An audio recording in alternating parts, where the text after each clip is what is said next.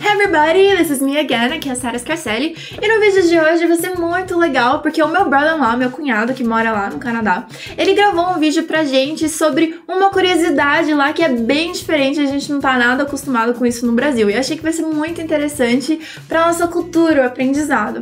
E depois do vídeo dele eu vou te ensinar a lidar com moeda estrangeira, o dólar, e quais são os termos comuns e o nome das moedas lá pra gente poder já conseguir usar isso no nosso dia a dia, principalmente se você quer fazer uma viagem para o exterior, é muito importante a gente aprender a lidar com esses termos. Então, depois do vídeo dele, eu vou ensinar essas dicas de inglês para você.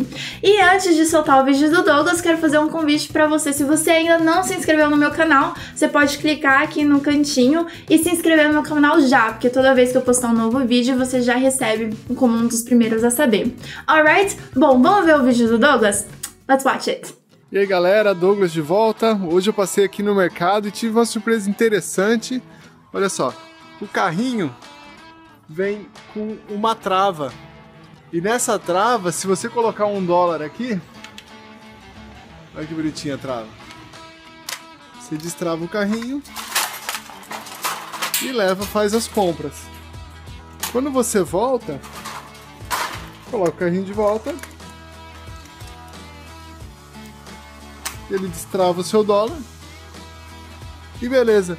Lembra que eu tinha comentado que aqui serviço é mais caro e produto, esse tipo de coisa, geralmente é mais barato? Tem a ver com essa filosofia. Então, ao invés de eles pagarem uma, muitas pessoas ou mais pessoas para recolherem os carrinhos, eles acabam colocando esse tipo de coisa. Então, você coloca o seu dólar, libera o carrinho, voltou, você pega seu dólar de volta. Olha que legal. Tá bom, galera. Falou, um abraço. Bom, como a gente viu, é um pouquinho diferente com o que a gente está acostumado aqui no Brasil. Bom, anyway, o Douglas ele tava mostrando uma moeda, né? Então, a moeda estrangeira em si é o dólar. No caso dele, ele tava usando o dólar o canadense, mas tem o dólar americano também. Mas tem os termos que são usados para os dois. Então, por exemplo, moeda em inglês é coin. Já a cédula mesmo, o papel, a folha, é um bill. Então essa é a diferença. Então vamos primeiro com as moedas. Vamos falar dos coins. Os coins têm a cara e a coroa. Então em inglês a cara é o heads e a coroa é o tails. Agora o dólar americano, ele tem uma certa diferença, começando pelos centavos, porque aqui no Brasil a gente não tem um centavo mas lá o dólar americano existe. E esse um centavo ele tem um nome peculiar dele, que se chama penny. Então, penny é um centavo americano. Cinco centavos também tem um nome próprio, que é nickel. 10 centavos se chama dime. Os 25 centavos têm um nome que se chama quarter que vem do termo quarto, porque os 25 centavos na verdade representa um quarto de um dólar. Né? Então, por isso que ele tem esse nome. Pensando nessa lógica, os 50 centavos se chama half dollar, que é metade de um dólar.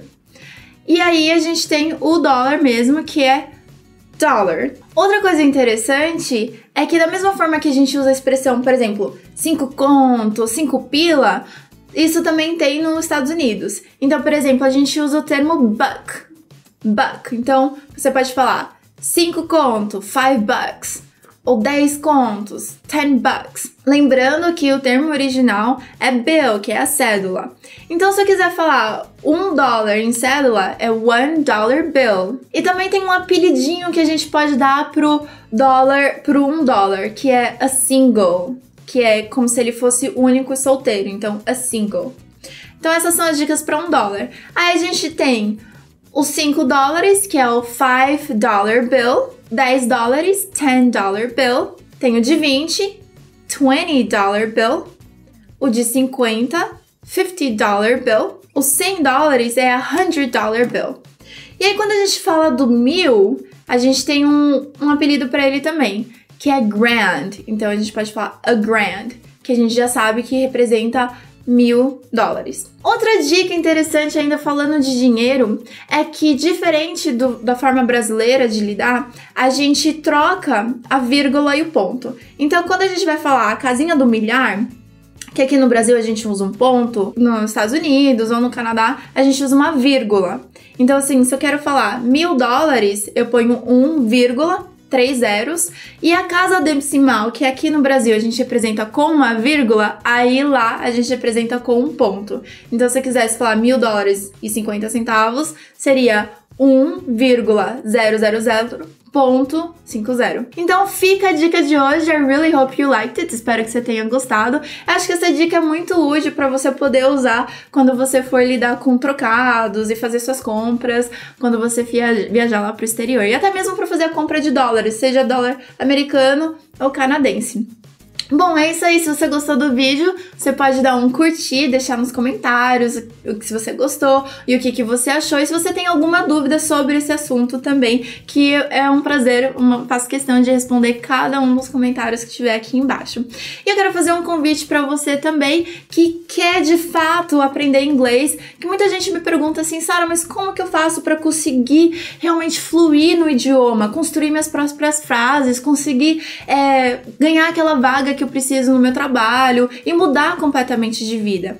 Então, quando essas pessoas me perguntam, eu, eu tento ajudar da melhor maneira possível, né? E por isso eu criei a minha lista VIP para que eu possa compartilhar todo o conhecimento, todas as descobertas que a gente fez nesses últimos 20 anos para conseguir ajudar as pessoas a realmente aprenderem inglês, né? Eu tô falando de mais de 10 mil alunos que tiveram vidas transformadas com o idioma, porque simplesmente conheceram técnicas que realmente funcionam funcionam e puderam aplicar essas técnicas. Então fica aí, se você quiser entrar na lista VIP, é só você clicar aqui em cima ou aqui embaixo, já deixar seu e-mail e se você quiser saber mais sobre sete segredos, eu também vou deixar aqui na descrição do vídeo para você poder conhecer, porque tá sendo um sucesso e a transformação de vida dos meus alunos para mim é extremamente gratificante. E eu espero poder ver isso e acompanhar isso na sua vida também.